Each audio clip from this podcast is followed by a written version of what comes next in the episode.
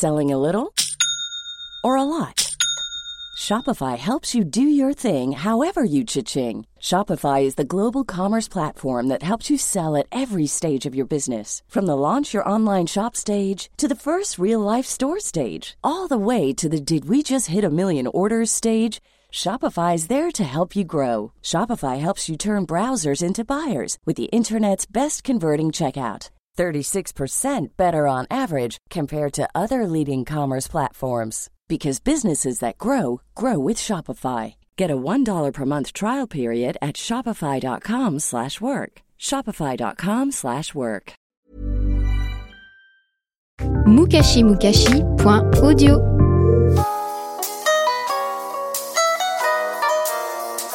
Salut à tous, moi c'est Clément et je suis ravi de vous accueillir dans l'école du pad, le podcast qui rend intelligent en parlant de jeux vidéo. Depuis mon enfance, les jeux vidéo m'ont fait traverser des centaines d'univers. J'ai été super-héros, astronaute, policier, guerrier, gestionnaire des eaux et forêts, maire de ma ville et agent des douanes. Ces mondes ont tant éveillé ma curiosité et stimulé mon imaginaire que le jeu vidéo est devenu l'une des pierres angulaires de ma culture artistique, aux côtés du cinéma, de la musique et de la littérature. Les années ont passé, j'ai pris du vide et j'ai fini un nombre incalculable de jeux, au point de ne plus me satisfaire du simple fait de jouer, comme si les jeux refusaient de me livrer une partie de leurs secrets. J'ai donc eu envie d'aller au-delà des jeux, de les décortiquer culturellement et artistiquement pour comprendre la réalité des mondes qu'ils me présentaient. Accompagné d'un spécialiste, chaque épisode de l'école du pad va s'appuyer sur un jeu pour étudier la thématique, le métier, la période ou la théorie sur laquelle il repose. Pas de panique, vous n'avez ni besoin d'avoir joué au jeu, ni d'être un gamer pour nous écouter. On aime tout le monde, vous êtes tous les bienvenus. Et pour ce premier épisode, sortez les parasols et les crèmes à bronzer, car nous allons faire un bond de 2000 ans en arrière pour rejoindre l'Égypte antique d'Assassin's Creed Origins.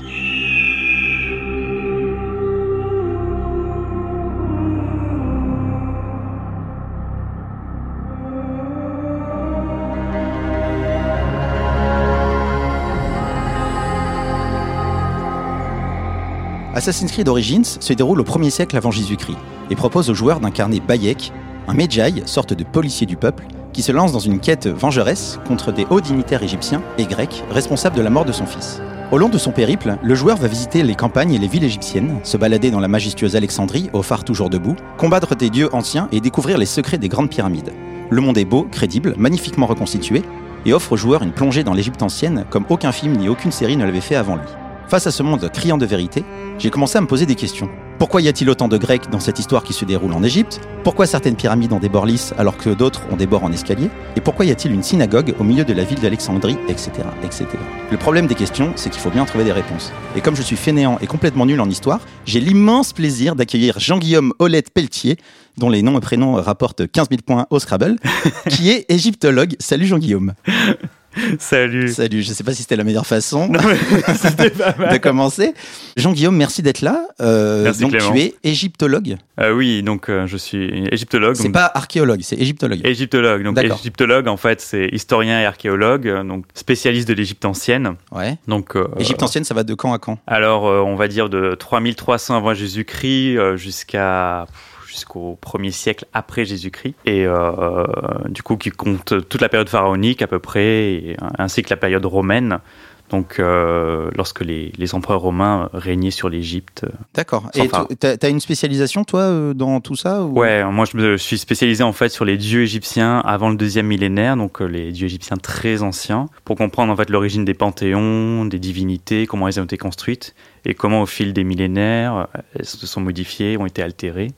Et du coup, je me suis beaucoup intéressé aux textes et aux cryptographies qu'ils comprenaient pour pouvoir mieux comprendre euh, justement les rôles de ces dieux pour les cool. Égyptiens. Donc, euh, Jean-Guillaume, tu as euh, joué à Assassin's Creed Origins, tu as beaucoup Ouais. joué à Assassin's Creed Origins. 73 heures. 73 heures, bah, ça va, c'était pas non plus trop hardcore.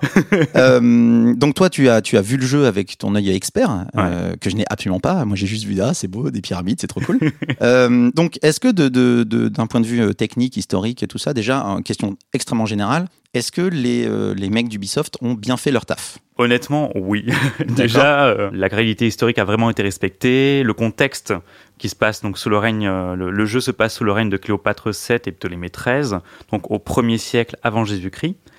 Et euh, à l'époque, où, en fait, c'est la, la fin de la dynastie qu'on appelle ptolémaïque, donc la dynastie grecque, des pharaons grecs. Et il y a vraiment, au niveau historique, déjà, c'est très très bien respecté. Les bâtiments. Alexandrie est vraiment magnifique. Tout a été vraiment restitué à partir des plans archéologiques, des redécouvertes, des découvertes, notamment de Jean-Yves Empereur pour, le, le phare d'Alexandrie, qui est refait exactement comme il était avant son effondrement par un tremblement de terre. Et on peut le visiter, on peut, on être, peut, aller tout en haut. Euh. Tout en haut, c'est le bonheur, c'est vraiment. Ça donne une euh, vision d'Alexandrie, une vue qui est complètement ah, folle. Incroyable, c'est vraiment incroyable. D'accord. Et euh, ouais, du coup, la ville, mais il y a aussi, enfin, le, la géographie générale des lieux. Bon, j'imagine que tout ça a été un peu traficoté pour correspondre. En fait, pas tellement. Déjà, rien que pour la ville d'Alexandrie, ils ont vraiment respecté le plan d'origine. Donc, le temple des Sérapis, qu'on appelle le Sérapéion, est vraiment au bon endroit, à proximité du musée, donc c'est-à-dire la grande bibliothèque d'Alexandrie le palais royal, le, phare.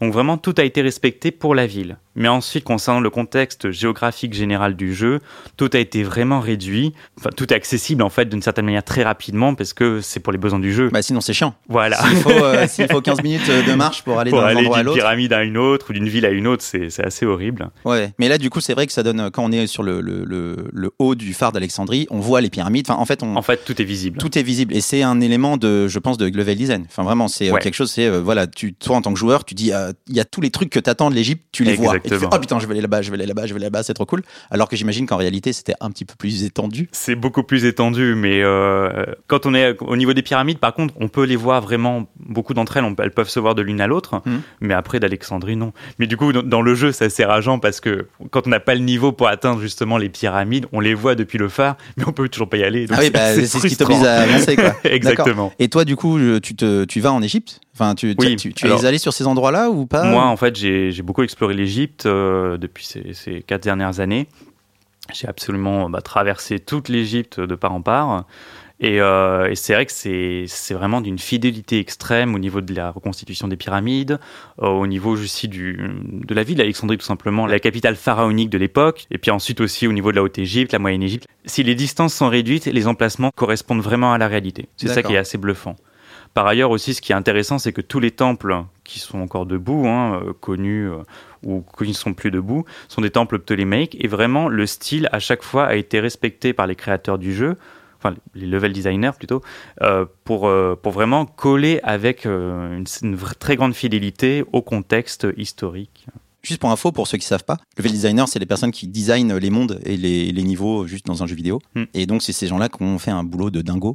Mais il n'y a pas que ça, il y a aussi euh, l'esthétique, il y a euh, la, représentation, euh, l'art, tout ce qui est artiste. Est-ce qu'on peut parler de ça un petit peu? Oui, alors en fait, bon, ce qu'il faut dire aussi, c'est qu'il y a eu des égyptologues qui ont travaillé conjointement avec les équipes du studio. Je, vous donne des exemples comme ça. Hmm. Mais par exemple, pour les tombeaux de l'époque dite amarnienne, c'est-à-dire sous le règne d'Akhenaton, au Nouvel Empire, 1500 avant Jésus-Christ, on a justement à l'intérieur de ces tombes de ce style amarnien vraiment le style de l'époque qui a été respecté. Qui correspond. Qui correspond complètement. En fait, euh, le jeu vraiment euh, reproduit au maximum une fidélité historique et esthétique. D'accord, parce qu'il y a vraiment des énormes différences euh, artistiques, par exemple, avec l'ère d'après ou l'ère d'avant. Oui, oui, en fait, l'ère d'avant est beaucoup plus stylisée, Égypte comme on connaît, de profil, un peu, voilà. Mais vraiment, cette période amarnienne est très particulière, avec un front, un visage très, très bombé, un, ventre très bombé aussi, un décor un peu pas difforme, mais c'était une esthétique de l'époque. D'accord. Et mais alors, est-ce qu'il y a des choses qui vont pas? Il y en a plein aussi. D'accord. Alors quand on dit qu'on va, qui, qui, va pas, ça veut pas dire que c'est pas bien. Hein. On dit juste, là, on est vraiment sur la représentation de la réalité. Donc euh, les, gens d'Ubisoft, on vous aime, hein, votre jeu est mortel. Mais voilà, c'est donc qu'est-ce qui euh, n'est pas si réaliste que ça? En fait, il y a, des petits détails, mais il faut vraiment être euh, comme toi pour les voir. non, non, il faut, vraiment s'intéresser. Par exemple, dans les pyramides de l'Ancien Empire, donc c'est-à-dire l'Ancien Empire, c'est 3000 ans avant Jésus-Christ.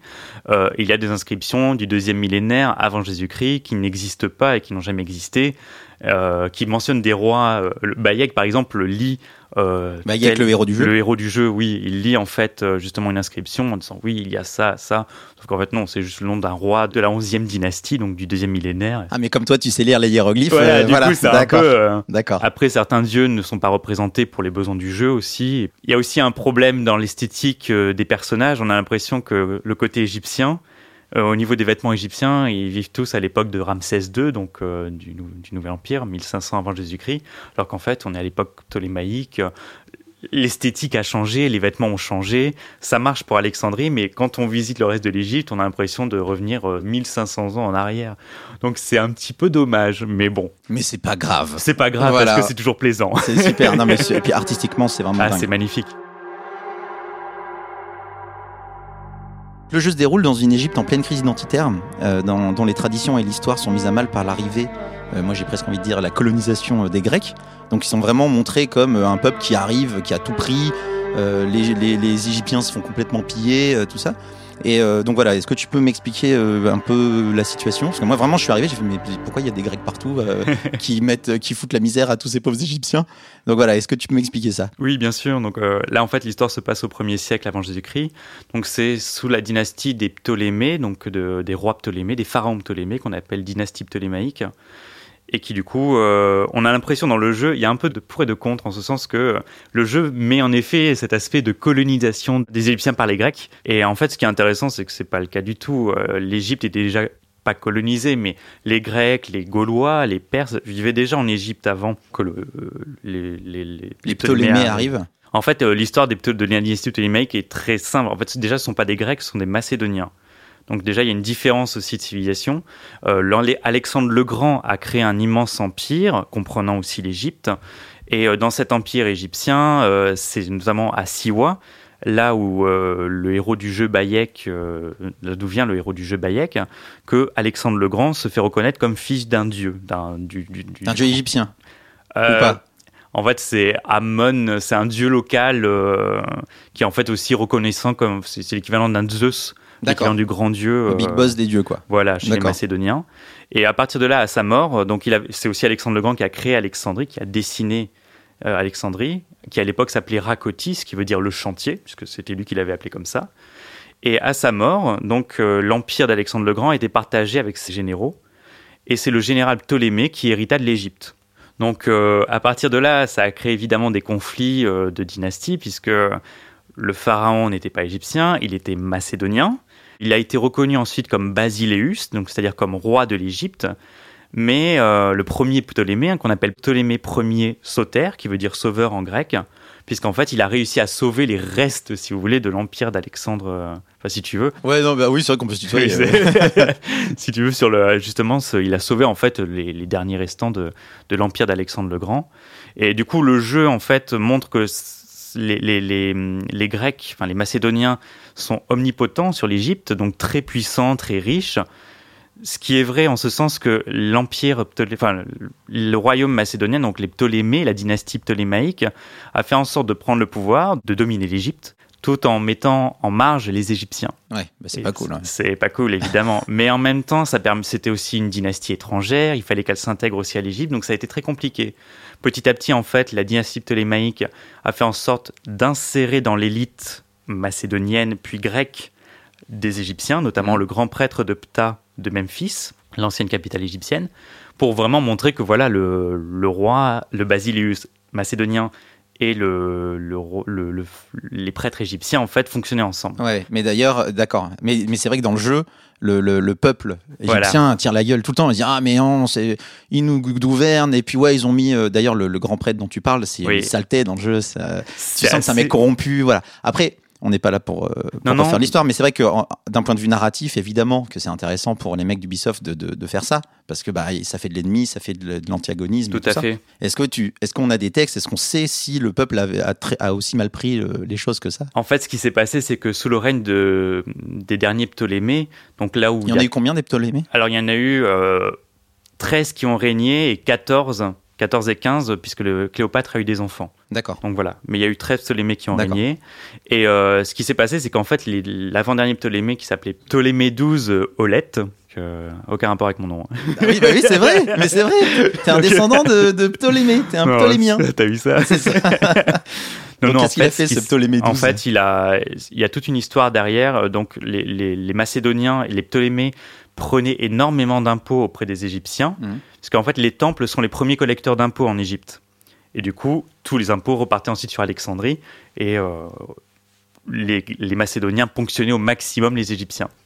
ce qui évidemment est vu comme un fait colonisateur. On prend les ressources au maximum. Et dans le jeu, c'est très appuyé. Dans ça. le jeu, c'est très très les, appuyé. le- les Égyptiens du jeu qu'on croise arrêtent pas de se plaindre qu'il y a de plus en plus d'impôts, on leur confisque leurs terres. Tout à fait. Ah, voilà, c'est vraiment, quand je parlais de colonisation tout à l'heure, dans le jeu, c'est vraiment montré comme ça. Mais en fait, c'est ce qui s'est un peu passé puisque Ptolémée XII, donc le père de Cléopâtre euh, du jeu Cléopâtre VII et de, de Ptolémée XIII, en fait, avait pas pillé l'Égypte, mais avait collecté 6000 talents d'argent.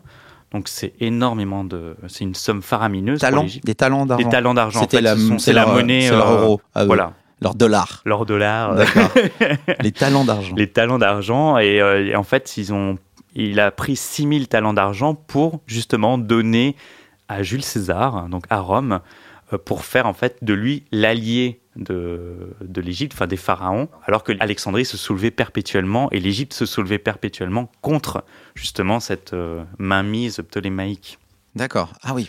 Et ce qui est intéressant, c'est que le, euh, ce contexte, donc je, vite fait, hein, le, contexte historique dans, dans lequel se passe le jeu, donc Cléopâtre VII est l'héritière avec Ptolémée XIII euh, de l'endettement de l'Égypte euh, par son père, sachant qu'en plus il a fait un truc absolument horrible, ce fameux Ptolémée XII, puisqu'il est parti, il a fui l'Égypte pour donner l'argent à Rome avec ses enfants, donc euh, D'accord. Cléopâtre VII et, et, Et Ptolémée Ptolémée XIII, XIII. exactement.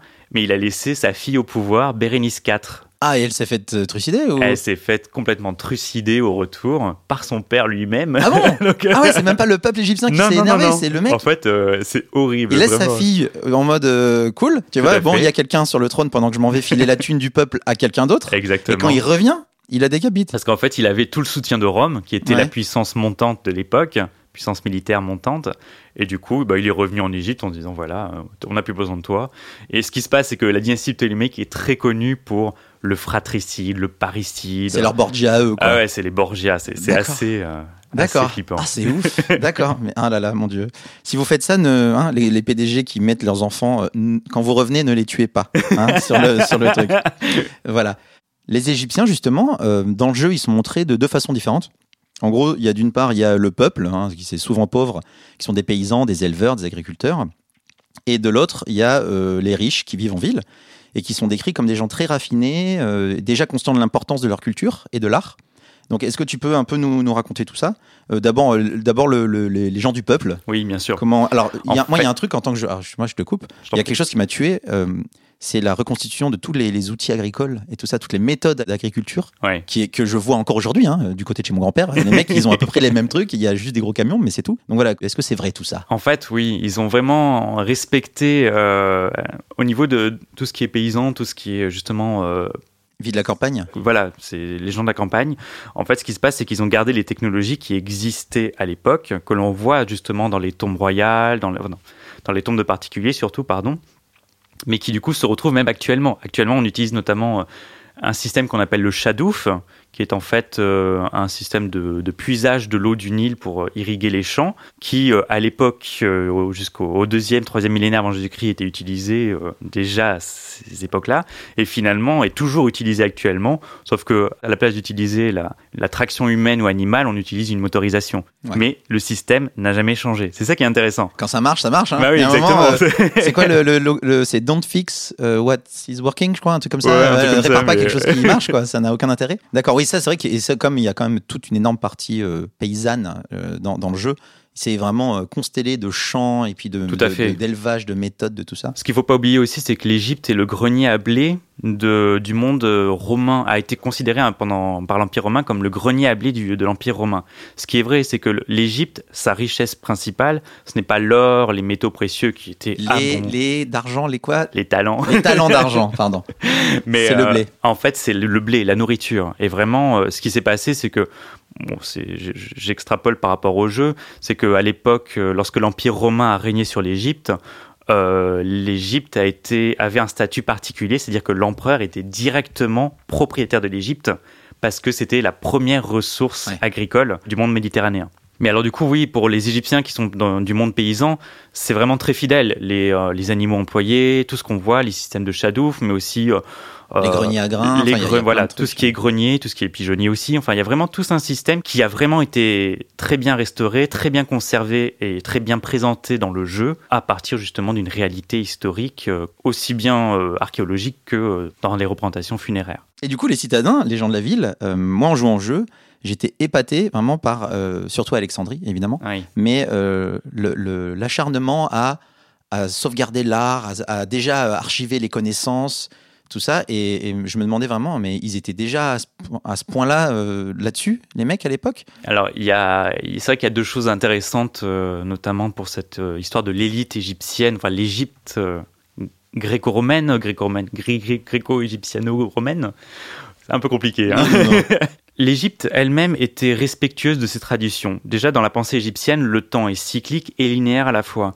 C'est-à-dire que dans les temples, il y avait des archives qui répertoriaient et cataloguaient tous les noms royaux, les dates de règne.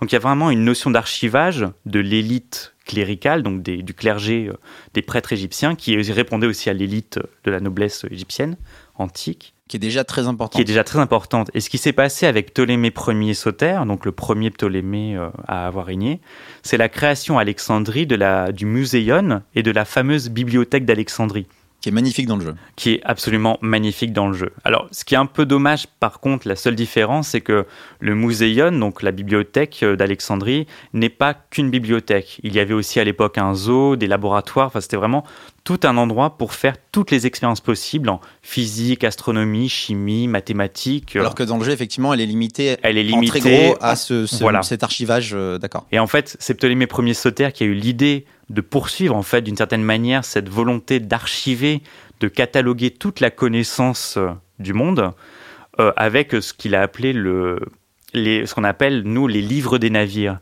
Une espèce de, pas de taxation, mais d'obligation euh, par les, les bateaux marchands de donner tous les livres au Muséon, donc à la bibliothèque, qui eux-mêmes faisaient des copies de ces ouvrages, mais de render du coup les copies et, garder garder les originaux. Alors, ces, ces livres-là, c'est quoi? C'est des livres de, de vente? C'est des, euh, des registres? Absolument tout. C'est ça qui est vraiment étonnant. C'est des, ah, ça peut être aussi donc des, des œuvres de, de théâtre. Ce sont des œuvres littéraires. La Bible, d'ailleurs, le premier exemplaire de la Bible a été le plus ancien que l'on connaît. On sait qu'il était conservé et copié à Alexandrie. D'accord. Alors, Et, ça veut euh, dire que moi, je suis un, ba- je suis un bateau. Je suis un chef de bateau. Voilà. J'arrive à Alexandrie. Je me, Ouais. je me mets, je me cale. Et on me dit, donne-moi tous tes bouquins. En fait, oui. Quel que soit le truc. Quel que soit. Donc, les registres de vente, mon petit livre que ma maman m'a donné, tout ça, tout ça, je leur donne tout, quelle que soit la nature du livre. Tout. Et trois jours plus tard, ils me disent, bah tiens, il y a des copies, et nous, on a gardé les, les originaux. Et voilà. C'était une obligation euh, par Et- Ptolémée Ier. Et ils regardaient pas, euh, enfin, vraiment, il y a- ils faisaient tout. Ils prenaient tout. En fait, c'est vraiment l'idée de cataloguer absolument tout. Ah, Donc c'est assez étonnant. Mais ils avaient cette conscience d'archivage. Il faut dire aussi que Alexandrie n'est pas la première bibliothèque du monde antique. Il y a Pergame qui se trouve en Turquie, qui était déjà bien avant. Et, et puis les Égyptiens eux-mêmes avaient ce qu'on appelle les maisons de vie dans les temples, qui était l'endroit où étaient conservés tous les rouleaux de papyrus, d'archives, de, de, de formules, de... parce qu'il y a- il y a beaucoup de magie, il y a aussi beaucoup, enfin, ce qu'on appelle la magie, mais qui n'en est pas, mais aussi des, des formules chimiques, de- des médicaments, tout ce qui est hospitalisation. Enfin, tout était conservé. Et finalement, les Grecs ont perpétué cette idée de conservation de la connaissance, cet archivage. Et maintenant, on a Google Drive. Voilà.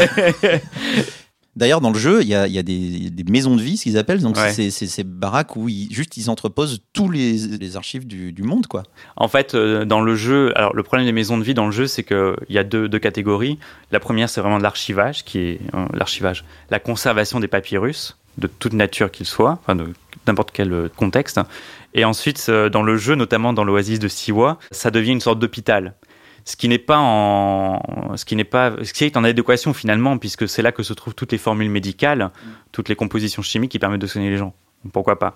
Mais alors, ce qui est intéressant, c'est que vraiment, euh, ce que j'avais oublié de dire, c'est que les, les Égyptiens avaient cette conscience dans les maisons de vie de conserver tout cela, mais de conserver les papyrus, mais ils le faisaient aussi à travers la monumentalisation, c'est-à-dire en, en Égypte ancienne, on a ce qu'on appelle des tables ou des canons royaux.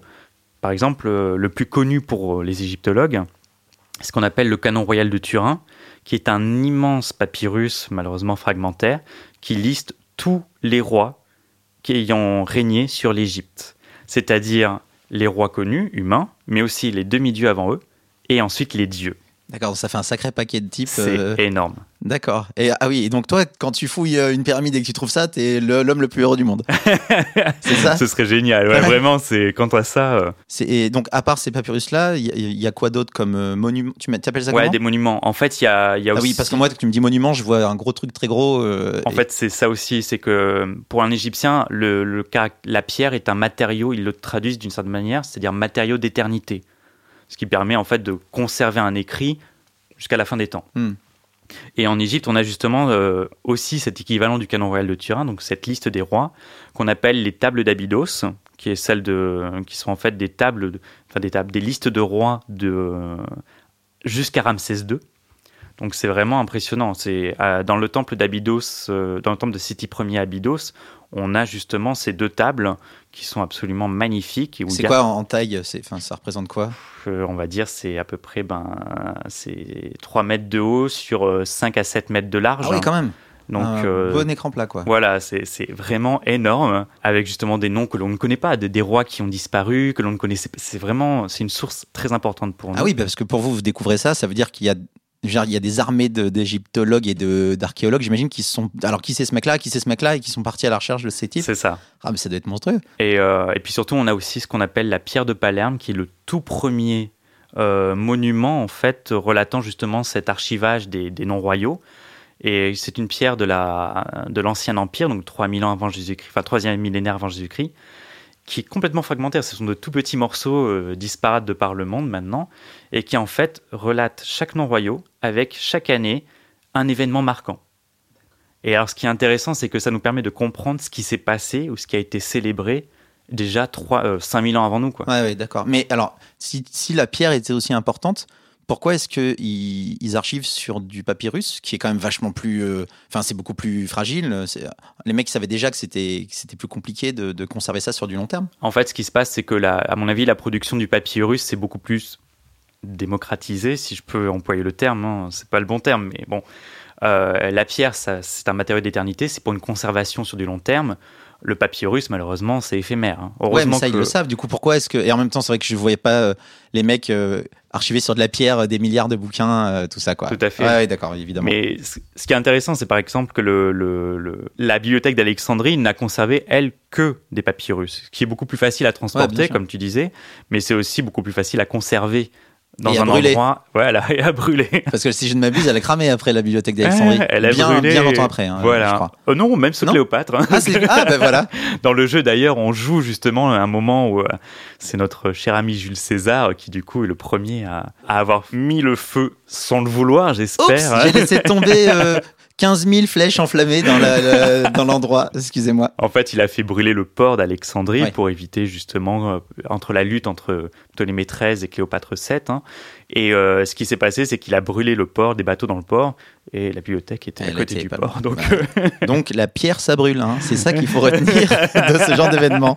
Enfin voilà, moi ça m'a complètement fait halluciner le, le, le détail que les équipes d'Ubisoft vraiment ont, mis dans ce jeu, à savoir euh, l'archivage, l'art. L'art est très très très présent dans, dans les grandes villes, dans Alexandrie, puis il y en a une autre, si je ne m'abuse. il y a Memphis, Voilà, il y a après, il y a Crocodilopolis. C'est ça. En fait, ce qui est intéressant surtout, c'est notamment dans la bibliothèque. Pour nous, c'est un rêve. hein, pour les égyptologues, c'est vraiment un rêve. On voit comment les gens étudient, comment les gens déroulent leurs papyrus pour pouvoir les lire. Parce qu'un papyrus ne se lit pas comme un livre. Il faut rouler d'un côté, dérouler de l'autre.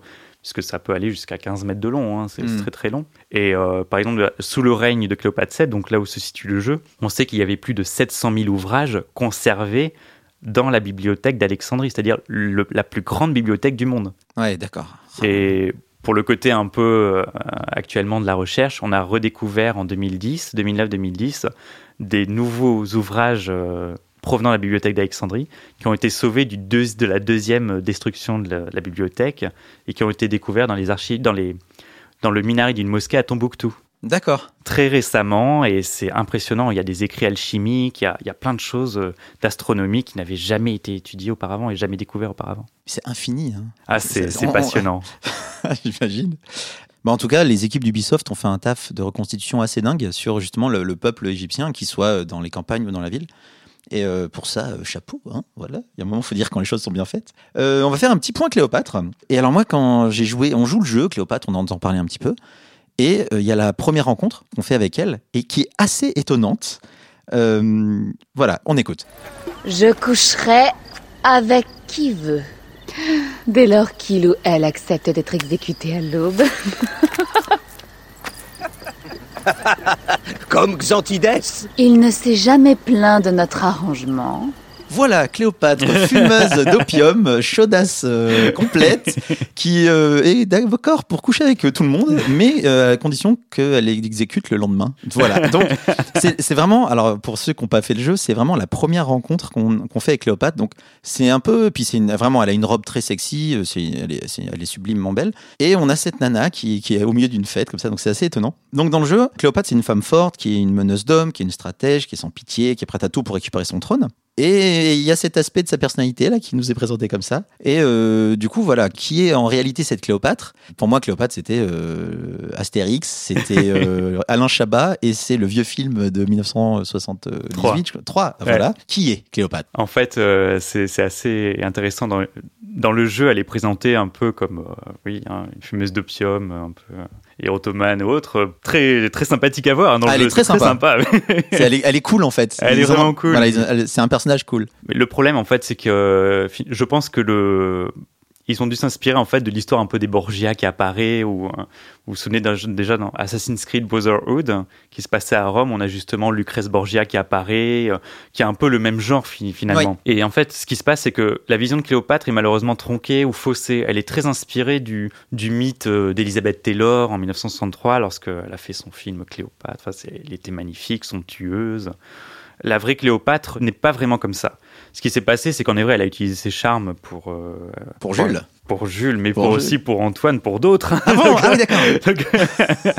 non, non, mais en fait, euh, ce qu'il faut savoir, c'est que Cléopâtre était vraiment quelqu'un de très intelligent qui euh, était polyglotte, qui passait, d'après ce que l'on sait, qui passait vraiment son temps au Muséon pour apprendre énormément. En fait, c'était vraiment quelqu'un de scientifiquement très poussé contrairement à son jeune frère et mari, hein, Ptolémée XIII, qui était un ado absolument insupportable. Oui, parce qu'il déjà un, elle est mariée à son frère, et, deux, il a, il a combien, il y a combien de différences entre eux Je crois, il y a un truc genre elle, elle a 27, lui, il a 9 ans. Ou, enfin, non, ils ont, en, fait, elle a 18, 16, 18 ans. Non, elle a 18 ans et lui, il a 13, 13 14 ans. Enfin, c'est vraiment et euh, il est insupportable. Et en fait, ce qui se passe, c'est la lutte fratricide entre les deux a fait en sorte que euh, euh, ce qu'il faut savoir aussi, c'est que les Ptolémées ont vécu, toute la dynastie ptolémaïque est un peu euh, scandée de meurtres entre eux, de pour le trône. pour le trône. Donc euh, il y a quand même des Ptolémées qui ont été découpés en morceaux. Enfin, c'est vraiment l'horreur. Hein. Alors ils sont tous frangins, cousins, tout ça. Hein. En fait, ce qui s'est passé, c'est qu'à partir de Ptolémée Philadelphe, qui je crois c'est Ptolémée II, si je ne m'abuse, qui en fait a recréé, a épousé sa sœur et euh, selon en fait la, croyance macédonienne, donc la croyance euh, gréco-romaine, euh, du mariage des dieux entre Zeus épouse Héra qui est sa sœur, et les Égyptiens, Isis épouse, enfin, et la femme d'Osiris qui est, ils sont frères et sœurs aussi.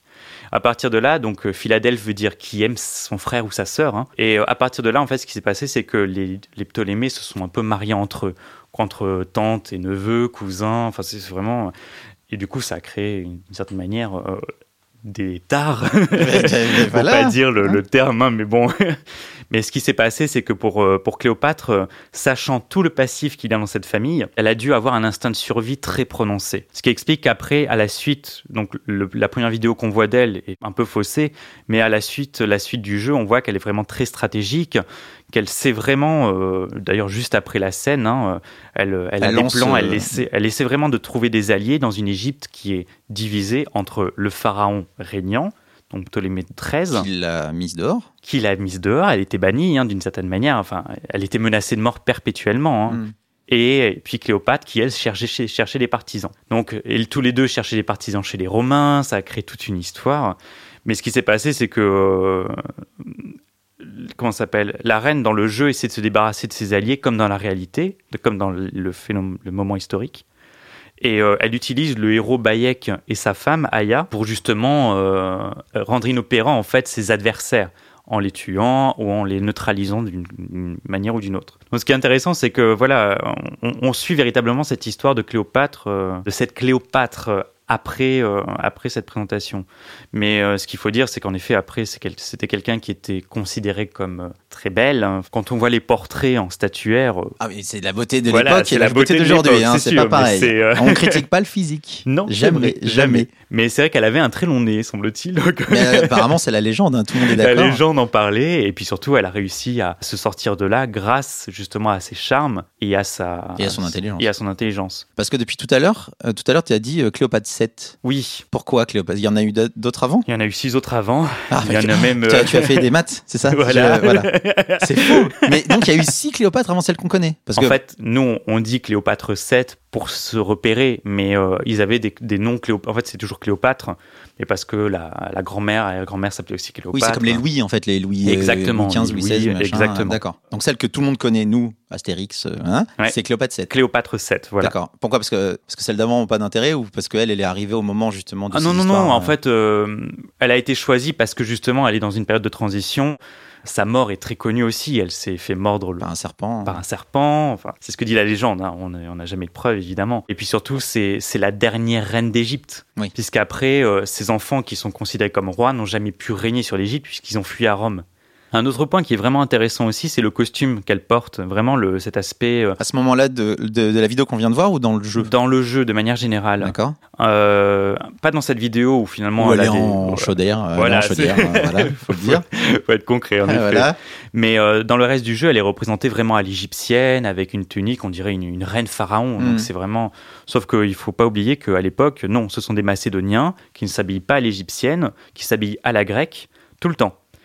Et euh, mais en fait, ce qui est intéressant, c'est qu'elle est représentée à, à, un seul, enfin, elle est représentée dans tout le jeu à l'égyptienne, sauf que cet aspect n'apparaît qu'une seule fois dans son histoire, c'est-à-dire lorsqu'elle s'est mariée euh, ensuite avec Antoine. Après Jules César, elle, elle, est allée avec Antoine, avec qui elle a eu plusieurs enfants. Qui était alors Antoine à l'époque, il, il, est quoi? Il est patron de quoi? En fait, il est impérator, donc c'est-à-dire que Antoine est un. En fait, Jules César, Pompée, il y a un triumvirat romain qui existe à Rome en parallèle des, de, la dynastie euh, ptolémaïque et la dynastie qu'on dit aussi l'Agide, puisque c'est les enfants de Lagos. Et en fait, ce qui se passe, c'est que lorsque César est assassiné, il y a un nouveau triumvirat qui se crée, dont faisait partie Antoine. Et vu que Cléopâtre était mariée à César et avait fui. Euh, euh, l'Égypte pour être protégée par César. Elle a récupéré Antoine. Elle a ensuite récupéré, toujours, toujours protégée en fait. C'est vraiment cet instinct de survie euh, qui est ah, vraiment mis en avant.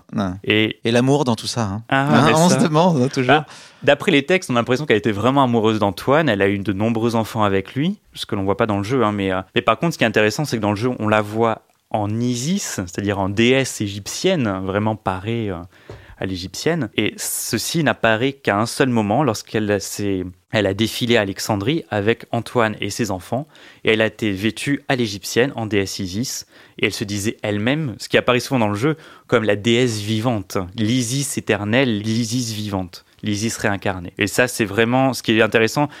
du coup, le jeu a mélangé des périodes, mais finalement, ce côté est aussi très important du personnage de Cléopâtre. Ouais, et puis ça reste cohérent. Voilà, ça reste cohérent. D'accord. Mais moi, je, Cléopâtre, ce personnage, moi, il me, il me questionne sur la place euh, des femmes, en fait. Euh, je sais pas, hein, sur la place des femmes, c'est-à-dire que euh, j'ai l'impression que c'est la seule euh, nana qui vraiment a pris le pouvoir et qui a été en haut de l'échelle. Est-ce que est-ce que c'est quelque chose Est-ce qu'on retient Cléopâtre parce que c'est elle ou, ou est-ce que c'est courant que les femmes soient au pouvoir à cette période-là? En fait, pour l'époque ptolémaïque, les femmes sont aussi au pouvoir, mais c'est surtout toute l'époque pharaonique où les femmes sont toujours importantes. Donc euh, on a l'impression, par exemple, on entend souvent, euh, même dans le jeu, que Hatshepsut est l'unique reine pharaon qui aurait régné sur l'Égypte. Hatshepsut qui est une reine du, début du Nouvel Empire. Et euh, sauf qu'en fait, non, il y a eu plein de reines qui ont régné en Égypte aux époques plus anciennes, aux époques plus tardives, mais Cléopâtre est celle qui a créé la légende de l'Égypte gréco-romaine, magnifique. puisqu'en fait, ce qui se passe, c'est que les auteurs classiques, et donc les auteurs gréco-romains, ont relaté ce qui s'est passé avec Cléopâtre. Elle a donc il y a eu beaucoup plus d'écrits sur elle, et notamment sur cet amour qu'elle a eu avec Antoine, mais aussi sa relation avec Jules César. Et du coup, euh, bah, beaucoup d'encre, ça, fait toujours plaisir. Ça hein. fait plus vendre, effectivement. D'accord, mais euh, d'accord. Donc les femmes ont leur place, en tout les cas. Les femmes ont leur place, oui. D'accord. Elles ne sont pas que. en fait, on a l'impression que c'est vraiment juste. Elles sont là. Les reines, de manière générale, sont là pour créer une descendance. Pas du tout. elles ont vraiment un statut très particulier déjà en Égypte et ensuite qui a été repris par les Macédoniens euh, lorsqu'ils ont régné sur l'Égypte. D'accord, parce que c'est pas juste des premières dames en fait, c'est ça? Non. D'accord. Elles peuvent régner. Voilà, on l'a dit. Merci beaucoup.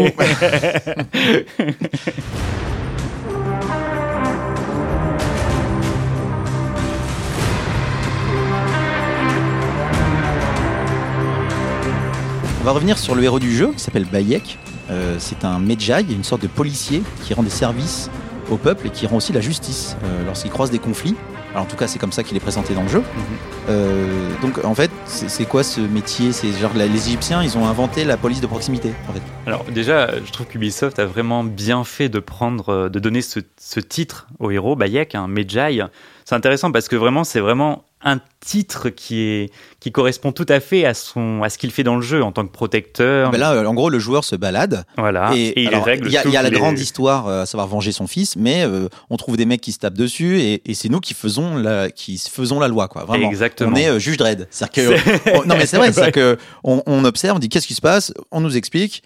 Il fait oh, bon bah ok, mais c'est toi qui as raison, c'est toi qui as tort, et puis c'est tout. Une espèce de juge. Oui, ouais, oui, c'est ça, c'est ça, juge et exécutant. C'est un peu plus compliqué parce que le titre de Medjay apparaît dès l'Ancien Empire, donc 3000 ans avant Jésus-Christ. Il était porté en fait par une tribu qu'on appelle euh, une peuplade de, de nomades Medja, qui, le Medja c'est une région qui est au nord du Soudan. Et ils avaient été employés à l'Ancien Empire comme des mercenaires, donc des militaires qui travaillaient pour le pharaon. Ce qui s'est passé, c'est qu'ensuite, petit à petit, ils ont été intégrés dans l'armée euh, officielle elle-même. Et au Nouvel Empire, c'est devenu un, un titre d'officier destiné plutôt à, aux, aux tâches en effet importantes de à régler dans l'Égypte elle-même. Plus en tant que militaire euh, dans les guerres, mais en tant que, euh, comme tu dis, celui qui... Police qui de proximité, Police de quoi. proximité, exactement. Mais avec un statut autre. Dans le jeu, ils le font passer comme vraiment un Medjay, c'est-à-dire un protecteur direct du pharaon. Ce qui est, pas, ce qui est vraiment très bien, en ce sens que le titre Nouvel Empire est porté par l'élite, c'est-à-dire l'élite militaire. Mais en, ce qu'il faut savoir, malheureusement, c'est que le, le titre euh, n'existe plus à l'époque ptolémaïque, et donc ça donne un petit côté archaïque, archaïsant euh, au jeu, qui est pas plus mal. Hein. Ça donne vraiment envie de savoir ce qu'il est, ce qu'il fait. Oui, parce qu'en fait, dans le jeu, il est le dernier Medjay. Tout à fait. C'est ça. Il est le dernier Medjay. Euh, Cléopâtre, à un moment, elle donne justement cette attribution aussi à Aya, donc la femme de Bayek. Mais bon, euh, Aya, n'a- on, on, on sort jamais si, Oui, si, si personne n'existait. Mais, c'est, mais ce qui est intéressant, c'est que vraiment, ils ont utilisé euh, ce côté archaïsant et elle-même, Cléopâtre, l'a donné ce titre à Aya et aussi donc pour euh, Bayek, parce que ça permet intrinsèquement de, de montrer qu'elle, euh, qu'elle renoue avec les traditions égyptiennes pour s'appuyer aussi euh, les- le pouvoir égyptien, le peuple. Oui, parce que le peuple, durant tout le jeu, euh, montre beaucoup de respect à, à- à notre personnage, à Bayek, parce qu'il est Medjay. Parce pas qu'il est parce que Medjay. c'est lui, mais vraiment, c'est ah ouais, euh, c'est en gros, il porte un écusson, je crois, c'est ça, un chose. œil d'Horus. Et dès que un, un, Un œil d'Horus. un œil d'Horus, voilà. Voilà. Et, euh, et en fait, le peuple, dès qu'on se balade, ah bah viens Medjay, monsieur, super, euh, voilà. Donc, et est-ce qu'il y a un rapport religieux ou pas du tout? Complètement. En fait, enfin, le, le- en fait, ce qui est intéressant, c'est que vraiment, il y a cet aspect. il est, il pro- dans le jeu, il protège Pharaon, qui est quand même l'image divine par excellence. Donc, euh, c'est ça qui est, ce qui est génial. Et ce qui se passait aux époques anciennes, c'est que au Nouvel Empire, comme c'était un- une garde rapprochée du roi, c'était vraiment euh, le Medjay est en lien direct avec le pharaon, qui n'est faut Qui, pas l'oublier, est l'incarnation d'une divinité. D'accord. Sauf Bayek, notre héros, qui lui se rebelle, évidemment. Évidemment. Blabla. sinon- Donc en vrai, en vrai c'est le, le Césoro, c'est le héros du peuple. Mais euh, d'accord, donc il y a quand même cet aspect religieux directement lié au dieu Tout à parce fait. qu'il il est censé protéger il le protège la pharaon. le pharaon, qui est un dieu vivant.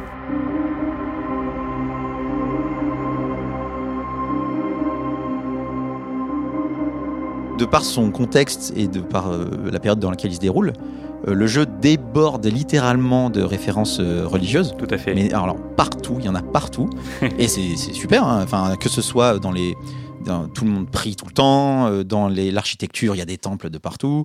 Euh, Enfin, mais en même temps, c'est une, une époque où la religion est complètement ancrée dans la vie des gens, Mhm. et donc euh, ça, ouais, ça occupe une énorme partie visuelle euh, et, euh, et thématique du jeu. Ah oui, bah, en f- c'est génial en fait de voir un peu. Alors la période fait aussi qu'il y a deux aspects dans la religion euh, égyptienne présentés dans le jeu. Il y a l'aspect Alexandrie où finalement il y a, il y a un multiculturalisme, donc il y a une synagogue, il y a le Sérapéion.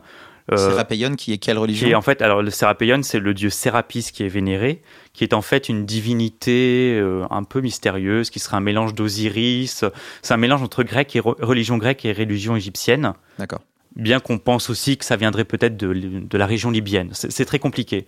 On ne connaît pas son origine. Mais ce qui est intéressant, c'est de voir que dans cette ville, toutes les religions cohabitaient ensemble, sans souci. Sans se taper dessus. Sans se taper dessus. Il peut y avoir des petits soucis, évidemment, mais c'est, en général, ça fonctionne comme de ça. soucis de voisinage, quoi. Tout à fait. Voilà. Mais l'avantage du polythéisme, c'est que, dans, à cette époque, c'est que vraiment toutes les religions peuvent cohabiter ensemble sans vraiment qu'il y ait de heurts. Ouais, puis ça fait sens, c'est-à-dire qu'Alexandrie, c'est vraiment un carrefour de civilisation. Oui, parce que quand on se balade dans, dans, dans, dans Alexandrie, il y a vraiment des, des, des bâtiments de religions complètement différentes. Et, euh, et c'est ça qui est intéressant. Du coup, euh, il y a du monothéisme, voilà, et il y a les Égyptiens. Et les Égyptiens, qu'est-ce qu'ils sont? C'est quoi Qu'est-ce que c'est la religion égyptienne? En fait, c'est c'est très complexe. La religion égyptienne, en fait, c'est T'as deux minutes et fais ça simple.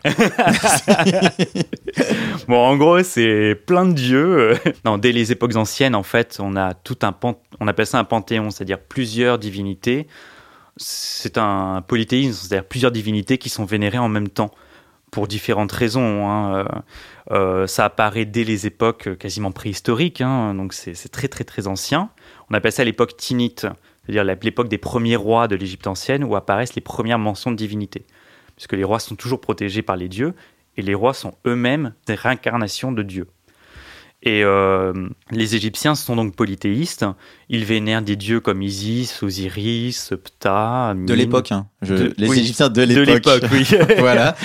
Et, euh, et, ce qui est intéressant, c'est que même Hérodote, qui est un très grand historien antique, lorsqu'il a, il a visité l'Égypte, il dit que de tous les peuples, c'est l'Égypte le, plus religieux. C'est l'Égypte, le, les Égyptiens qui sont les plus religieux. Ils prient tout le temps, il y a des fêtes tout le temps. Euh, les dieux sont craints les dieux ne sont pas gentils en soi, c'est-à-dire qu'il faut toujours faire des offrandes pour les apaiser, pour qu'ils deviennent gentils. Et euh, par exemple, ce qu'il faut aussi savoir, c'est que les dieux égyptiens sont à la fois anthropomorphes, donc ils ont une forme humaine, ou alors une forme animale, hmm. ou un mélange des deux. On a par exemple le dieu Anubis, qui est en fait une divinité loup. On dit chacal, mais il n'y a pas de chacal en Égypte. Hein.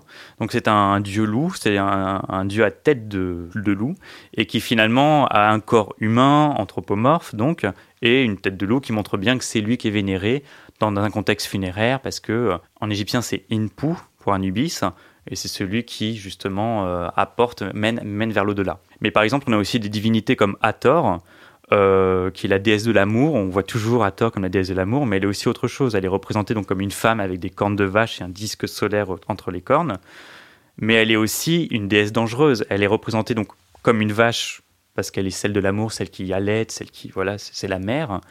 Mais elle est aussi représentée comme Sermet, une déesse léonine, parce qu'elle est assoiffée de sang humain.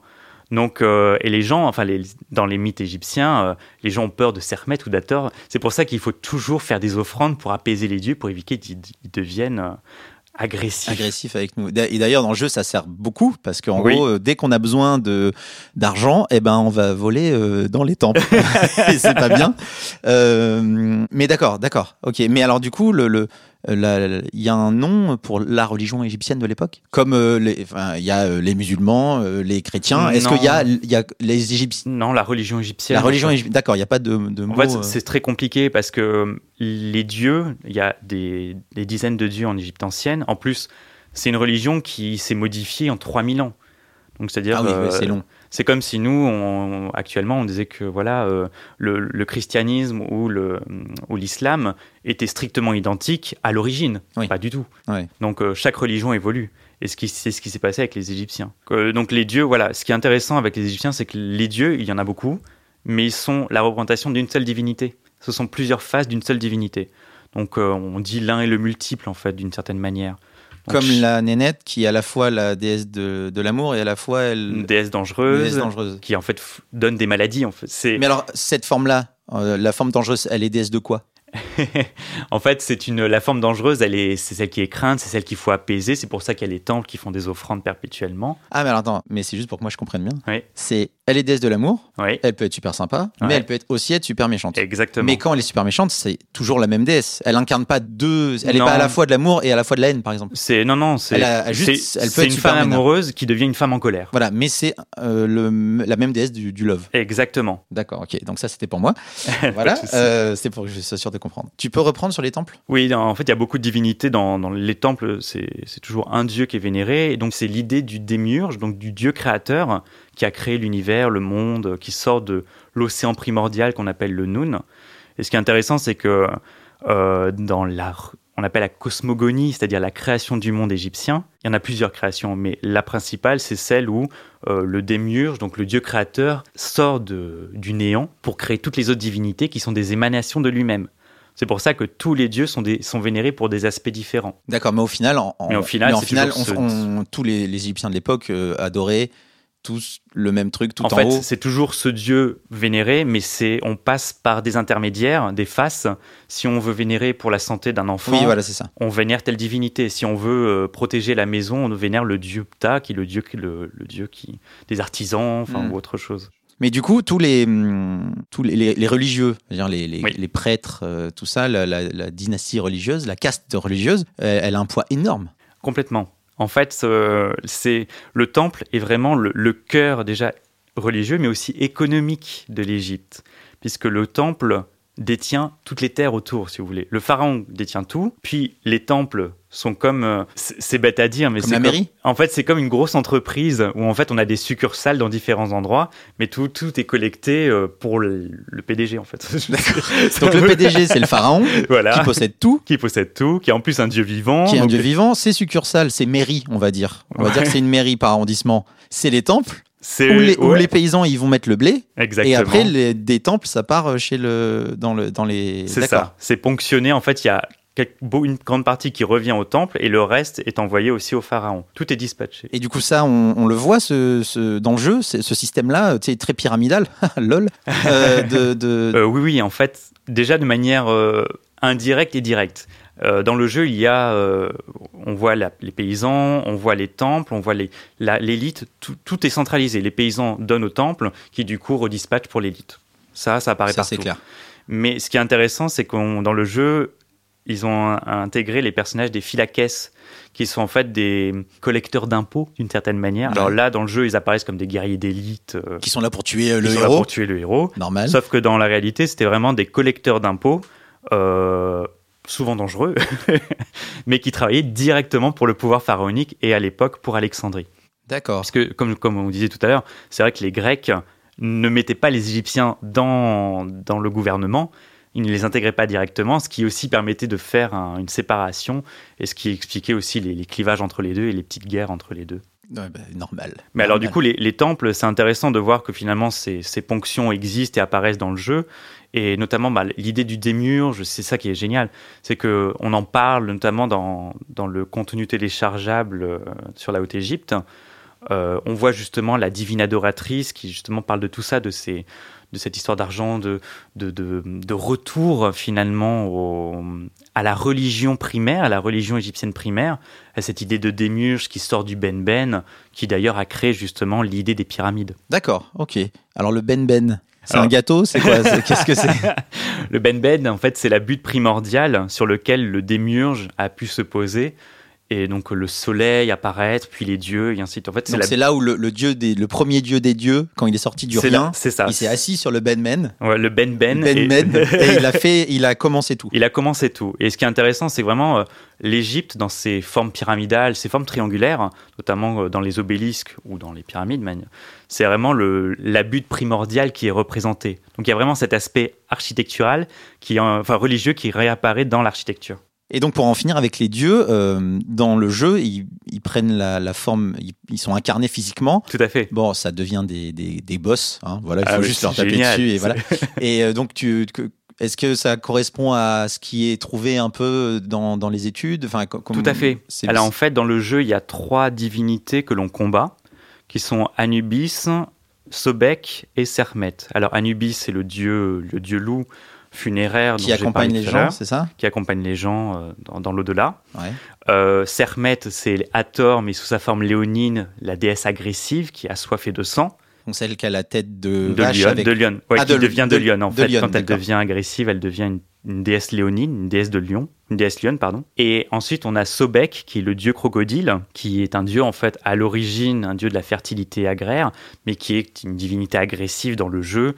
Et euh, alors, ce qui est génial avec ces divinités dans le jeu, c'est on les combat et ils parlent, ça c'est génial. Ils parlent un égyptien hiéroglyphique. Alors nous on appelle ça la translittération, mais ils parlent, à un moment il dit, euh, Anubis ou Sermet disent Qui veut dire je suis un dieu, je suis divin. Donc euh, Et toi, tu kiffes parce ah, que... je trouve ça incroyable, c'est Parce trop que bien. t'es égyptologue et que tu fais ah il parle égyptien et moi je me suis dit Atchoum voilà non mais, mais les mecs sont allés jusque là en fait Tout à ça. fait. C'est vraiment, c'est très très poussé. Même après, dans l'ensemble du jeu, quand on va à Alexandrie, il parle grec, Hmm. et, euh, et quand on va dans le reste de l'Égypte, des fois il y a des, le même Bayek utilise des expressions, des insultes euh, égyptiennes, et euh, mais vraiment, alors c'est hypothétique puisqu'on Oui. on saura jamais si, si cette langue était euh, ressemblait exactement à ça prononcée comme cela. ah oui Mais en tout cas, ce qui est intéressant, c'est que c'est vraiment fidèle. On sait que les Égyptiens parlaient encore égyptien, mais qu'il y avait un mélange avec les Grecs. Et c'est c'est passionnant de voir que finalement, on arrive à représenter tout ça dans ce jeu. D'accord mais alors du coup pour la, la- ce que tu dis la phrase là de, de- qui est du hiéroglyphique Oui, comment vous vous savez déjà que ça se prononce comme ça? Parce que à la base vous avez que un c'est très très complexe. Nous, on n'a que des hiéroglyphes. à Voilà. En fait, on- sur la prononciation en fait en fait, c'est des études phonologiques, donc la prononciation de- des termes, des hiéroglyphes, c'est une étude très très complexe, mais on, on a eu la chance d'avoir différents éléments qui nous ont permis de comprendre déjà le sens des termes égyptiens et la prononciation. Par exemple, le plus connu, c'est la pierre de Rosette, qui est en fait un, décret écrit en grec, en égyptien hiéroglyphique et en une autre langue démotique. Le démotique qui est euh, la langue euh, manuscrite égyptienne euh, de l'époque tardive. Ce qui a permis déjà de comprendre les termes égyptiens qui étaient au milieu, puisqu'on connaissait le grec, et ce qui a permis aussi de comprendre la langue d'en bas. Mais pour la phonétique, on a eu la chance d'avoir des, hum, ce qu'on appelle l'époque copte, c'est-à-dire le début du christianisme en Égypte, qui a conservé les prononciations hiéroglyphiques, mais avec des lettres grecques. d'accord Donc c'est ce qui, en fait, il suffisait de remonter pour certains termes et ensuite de comprendre petit à petit. euh, D'accord, et donc c'est comme ça qu'on arrive, après 3000 ans, à un jeu vidéo qui parle euh, l'égyptien Égyptien, hiéroglyphique. c'est génial.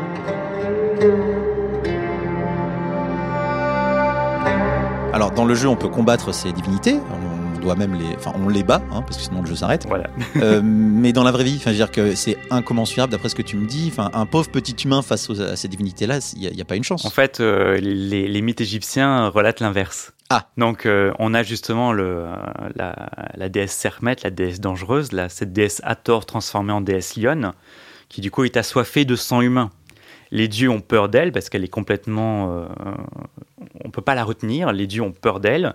Les humains aussi, puisque les humains sont quand même des émanations des, à l'origine des émanations des, des divinités. Et, du coup, ils ne savaient pas comment faire pour régler le problème parce qu'elle massacrait, massacrait, massacrait tout le temps. Pour avoir le sang dont elle a besoin. Pour avoir du sang, en fait, tout- justement pour tuer, juste pour tuer. Ah oui, c'est C'est vraiment- la- Et c'est la déesse de l'amour, C'est celle-là. la déesse de l'amour. Mais, Mais, oui, mais quelle cohérence Et du coup, comment ils l'ont eu celle-là? En fait, euh, Ils ont mis de l'essence dans du sang? les, les- les temples égyptiens possèdent ce qu'on appelle des lacs sacrés. Et euh, concernant les, les lacs de divinité, ce sont, on appelle ça de, de- de cette déesse, de Sermet, Hathor, on appelle ça un Nichiru. C'est un, un lac en forme de U euh, horizontale.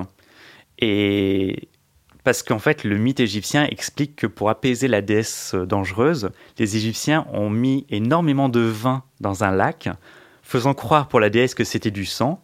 Elle, s'est- elle a bu dedans, Et elle s'est enivrée, et elle s'est reposée, elle est redevenue la déesse de l'amour. Ah oui, donc, ah oui, donc, Et d'accord, donc, ce sont les humains qui ont réglé le problème que les dieux ne pouvaient pas régler. d'accord, mais elle, elle pouvait, elle a jamais reswitché en déesse du, enfin, en lion? En fait, c'est c'est la- le problème de, l'Égypte, de la croyance égyptienne, c'est que du coup, le fait d'avoir tout le temps des offrandes fait en sorte d'apaiser les divinités. Ah oui, c'est ça, d'accord. Et Mais juste après, ils l'ont euh, fait picoler et ça l'a, et du coup, oui, donc il faut être malin face à un dieu, faut pas y aller au frontal. Après, il y a aussi cet aspect que pour les Égyptiens, c'est une vision naturaliste, donc ils s'appuient sur la nature pour créer leur vision de la religion. Mhm. Et euh, par exemple, dans le jeu vidéo euh, de, sur Assassin's Creed, on voit justement à Memphis, qui est la capitale du dieu Ptah, euh, le dieu des artisans, on voit un taureau vivant qui est attaché et on fait des offrandes à ce taureau vivant. Parce qu'en fait, les animaux, certains animaux étaient choisis sur différents critères de sélection pour être perçus par les prêtres comme une réincarnation d'une divinité. Comme les vaches sacrées en Inde. Exactement. D'accord. C'est le même système en fait.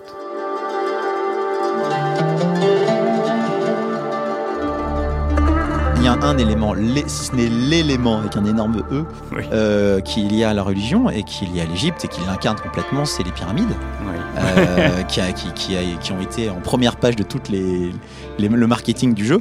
Euh, alors les pyramides dans le jeu sont absolument extraordinaires. c'est sublime. Donc voilà, si vous ne l'avez pas fait, je ruez-vous dessus. en gros, moi, j'arrive dans le jeu et puis je vois une grande pyramide toute lisse, là, le fantasme absolu de la pyramide. et à côté, il y a une pyramide en escalier toute euh, et je me dis, alors attends, pourquoi il y a deux formes de, de, pyramide et, et, pourquoi il y a deux formes de pyramide Et qu'est-ce que c'est une pyramide en fait? Moi je savais que c'était un, un, tombeau en fait, c'est ça? En fait c'est un tombeau, mais à l'origine c'est pas vraiment ça. Les premières euh, pyramides qui ont été créées, en fait ce sont des mastabas. Ce sont des sortes de, de rectangles, euh, enfin de, de constructions rectangulaires sous lequel se trouvait le puits qui menait au tombeau du roi. Et la pyramide que tu disais un peu moche avec plein de degrés, enfin en escalier, c'est la première euh, premier embryon de pyramide, c'est-à-dire c'est une superposition de mastaba pour en fait coller avec la religion égyptienne dont je te parlais tout à l'heure du Ben Ben, donc la butte primordiale, parce qu'en fait, comme le pharaon est un dieu, la pyramide est en fait représentée sous une forme triangulaire, même si c'est en escalier. C'est l'idée d'atteindre le ciel et d'atteindre le soleil, c'est-à-dire que le roi devienne lui-même un dieu créateur ou rejoignent les dieux dans, dans, dans le ciel. Euh, ensuite, ce qui se passe, c'est que bon, la technologie évolue.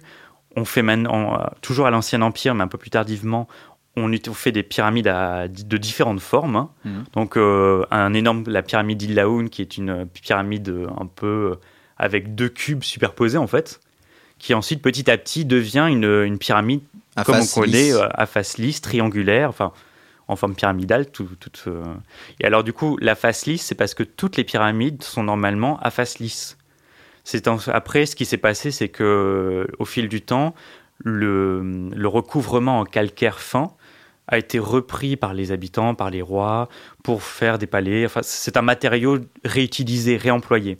Oui, parce que quand on s'approche d'une pyramide, en fait, c'est des c'est que des petits escaliers, en fait, quoi, voilà, qui euh, montent jusqu'en haut. Mais alors, ce qui est intéressant, c'est que par contre, le sommet de toutes les pyramides, brillant et brillant. Alors, voilà, soit question. Pourquoi ça brille Parce qu'en fait, quand dans le jeu, c'est un élément visuel assez intéressant. Tout à fait. Que quand à la bonne heure, quand le, le, soleil se couche ou se lève, le, le quand on regarde euh, l'horizon, ben il y a le point brillant de la pyramide et c'est comme un phare en fait. Tout à fait.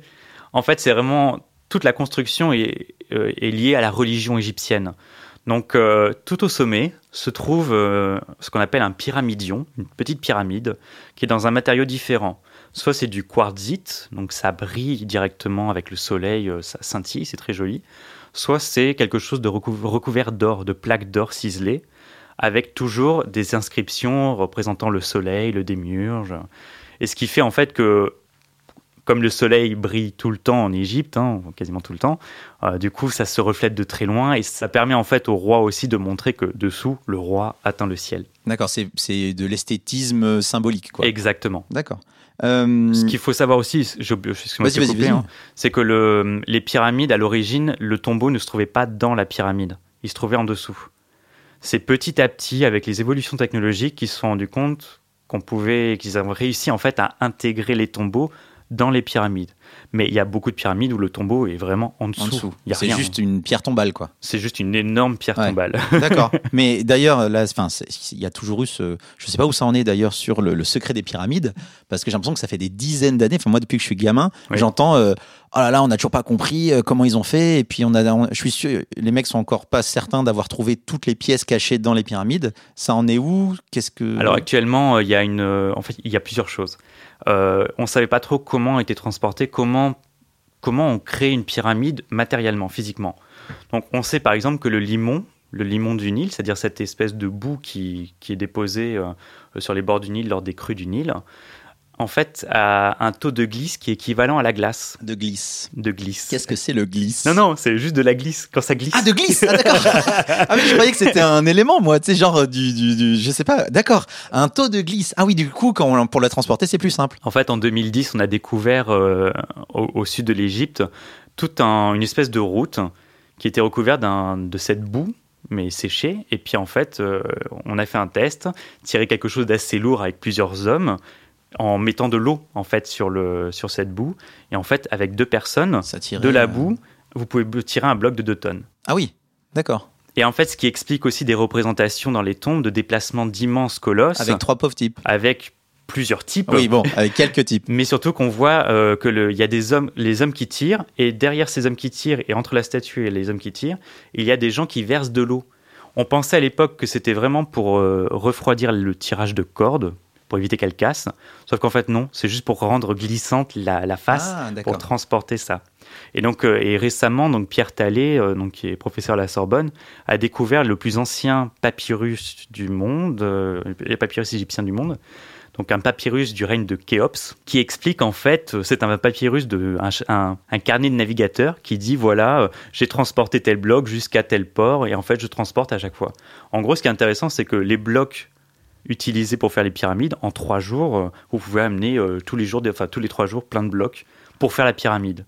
Donc on sait comment étaient transportés ces blocs, on sait comment ils étaient transportés jusqu'au site finalement, et ensuite le montage. Alors là, il y a plusieurs théories, mais on ne sait pas trop. Mais en tout cas, ce qui concerne maintenant les nouvelles pièces secrètes, alors Oui, dans le jeu, Ça, dans le, le jeu, c'est tellement cool. Ah, c'est génial, On peut on vraiment peut rentrer visiter. dedans, on visite tout, on se balade. Il y, y a des trésors, il y a des statues Ah, gigantesques. Après, c'est euh, moi, en tant que joueur et un, micro cultivé sur le sujet, je me dis bon, ça doit être sans doute un peu plus compliqué que ça. En fait, moi, ce qui m'a vraiment bluffé dans le jeu, c'est la pyramide de Khéops, qui est la plus, enfin, la plus connue, la plus grande, bref. À l'intérieur, ils ont vraiment refait exactement comme dans la réalité. C'est-à-dire jusqu'à la pièce où il y a le tombeau qu'on peut visiter actuellement, tout est exactement à l'identique. Et euh, par contre, dans le jeu, ils ont rajouté des petits passages secrets dans la... pour accéder dans d'autres pièces cachées. Et tout, et Pour tout. avoir des petites armes en plus, Voilà. euh, de la thune et tout ça. Mais alors actuellement, on a, il y a un projet qui s'appelle euh, Scan Pyramide et qui en fait euh, arrive à, à analyser par des systèmes de, de chaleur, savoir si c'est plus froid ou plus chaud à tel endroit. Savo- en fait, ils arrivent à repérer de nouvelles pièces Ah d'accord, ils cartographient l'intérieur avec des, des systèmes. par en fait ça, un quoi. système thermique. D'accord, ok. Et Donc là, là, ils c'est ont- en train de- de- de- d'être fait. Voilà, c'est vraiment une étude récente depuis de 1 à 2 ans maintenant et c'est fabuleux. On voit qu'il y a des nouvelles pièces, mais on ne sait pas comment y accéder. Ah, c'est fou. Voilà. Ah d'accord. Donc il y a des mecs, ils ont trouvé des pièces, mais, on- mais comme ils peuvent pas tout péter parce que c'est pas Ben, des bourrins. Il y a eu euh, à l'époque, euh, à l'époque arabe, il y a eu euh, il y a très longtemps un, un, un calife qui a justement essayé de démonter une pyramide parce qu'il trouvait que c'était un symbole un peu particulier et qu'il voulait remployer aussi. Il l'a fait avec des canons et puis en démontant. Puis en fait, du coup, il y a une pyramide, où il y a une travée qui est manquante, mais c'est ils ont abandonné. ils ont abandonné en fait. Mecs, mais ça aurait bon. été sympa pour trouver des nouvelles pièces. Oui, c'est ça. Mais bon, euh, entre détruire et, dé- et découvrir, hein. C'est bon, ça. Voilà. D'ailleurs, ce qui est intéressant au niveau des pyramides, c'est que euh, dans le jeu, ils ont vraiment la pyramide donc de Saqqara, celle justement En escalier. escalier, donc qui est liée au roi de Djoser, c'est une pyramide du roi de Djoser, qui en fait euh, représente, euh, enfin représente un- une cour de, fête jubilaire pour le roi, bref, pour l'éternité. Et ce qui est intéressant, c'est que vraiment, il y a une reconstitution actuelle de ce de cet ensemble monumental. En fait, ce que l'on voit dans le jeu et, actuellement, c'est une reconstitution contemporaine faite par un égyptologue qui s'appelle Jean-Philippe Lauer et qui, du coup, a reconstitué certains éléments qui, du coup, à l'époque, probablement à l'époque du jeu, n'existaient peut-être pas. Donc, c'est un peu fictif. Donc ça veut dire que le- la version des pyramides à escalier que moi j'ai vue dans le jeu, Elle est réelle, mais elle est réelle, tout mais ce c'est- qui est autour ne l'était peut-être pas. parce que dans le jeu, il y a, elle est au milieu d'une espèce de, de petit temple. Non, c'est enfin, il y a une enceinte tout autour, Oui, avec des têtes de cobra à certains endroits et des petites chapelles. ah, mais quand du coup peut-être été construit beaucoup plus tard. qui ont en fait été re- voilà on, on sait que ça a été détruit on ne sait pas quand mais on sait que ça a été reconstruit euh, très récemment en fait et dans le jeu en fait on a une vision actuelle de donc faussée finalement de D'accord. Mais une fois de plus, mais C'est trop beau, c'est trop beau et on leur en veut pas.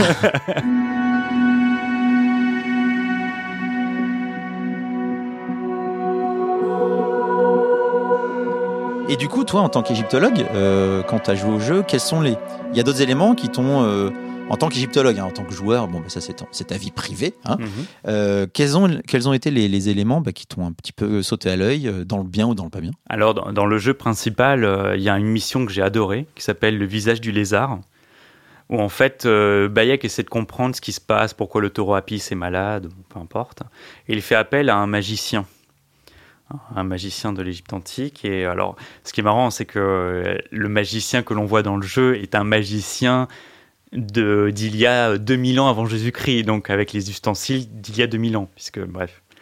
Et ce qui est vraiment intéressant, c'est que le héros est envoûté, il se retrouve dans ses rêves, et là, il vit ce qu'on appelle sa propre psychostasie, donc le pesage de l'âme pour pouvoir aller dans l'au-delà. Donc il voit une balance avec son cœur qui représente son âme, et c'est génial d'avoir réussi dans le jeu à intégrer justement cet aspect qui est très important pour les Égyptiens, puisque c'est vital. Enfin, Parce qu'à l'époque, euh, cette euh, schizophrénie, psychostasie. psychostasie, c'est le, le passage par. en- dès que quelqu'un meurt, euh, c'est le rituel. Tout à fait, pour atteindre l'au-delà égyptien. D'accord. Et, euh, et là, dans le jeu, on le voit, Ils l'ont, ils l'ont, ils l'ont recréé, rematérialisé, c'est ça. génial pour nous. Parce qu'en fait, on, on peut voir ce qu'on voit en 2D, cette fois en 3D. Parce que ce, ce processus-là, il existe euh, Il est représenté. représenté dans les tombes, dans les, aussi dans les livres des morts, les textes funéraires, de manière générale. Mais euh, du coup, euh, là, on peut vraiment y assister. Là, on peut jouer avec. super. et, et et c'est respecté. Enfin, c'est respecté. Et ce qui est intéressant dans, toujours dans cette mission du jeu, c'est qu'à un moment, on devient le, le dieu Ré, c'est-à-dire le dieu solaire par excellence. Euh, on est attaqué par un immense serpent, on se retrouve sur une barque, on a un arc en or, et on doit combattre perpétuellement cet immense serpent. Et là, ça correspond en fait à un chapitre très particulier du livre des morts, et avant des textes des sarcophages, et avant des textes des pyramides, qui est en fait le, combat du dieu Ré quotidien, le passage de la barque du jour et de la nuit.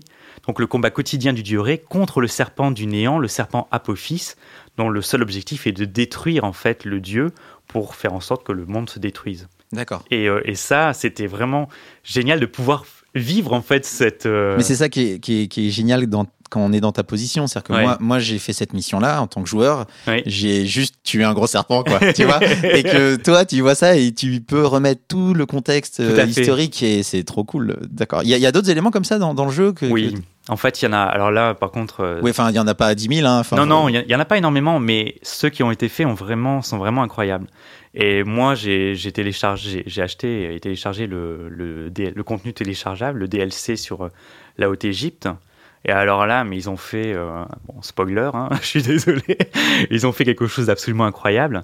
C'est que on peut visiter donc la vallée des rois, donc là où sont enterrés euh, les pharaons du Nouvel Empire, Qui existe vraiment. qui existe vraiment. D'accord.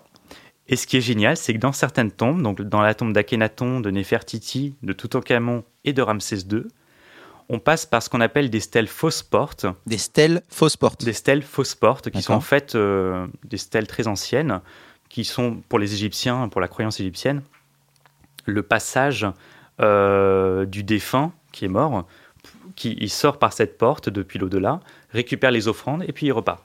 Et ça, il le fait tout le temps ou c'est qu'une fois C'est. Pour toutes les fêtes, toutes les offrandes qui apparaissent, le défunt en fait récupère ses offrandes. Il revient sur Terre. il avec revient sur porte, Terre, il voilà, il y a des fêtes particulières pour lui, mais euh, et dans le jeu, on peut passer par les stèles fausses portes et aller nous-mêmes dans l'au-delà, dans les au-delà égyptiens. D'accord. Donc on arrive dans les champs d'Iyalou, les ch- le- qui sont en fait des, des champs de blé, le paradis égyptien, c'est-à-dire on revit.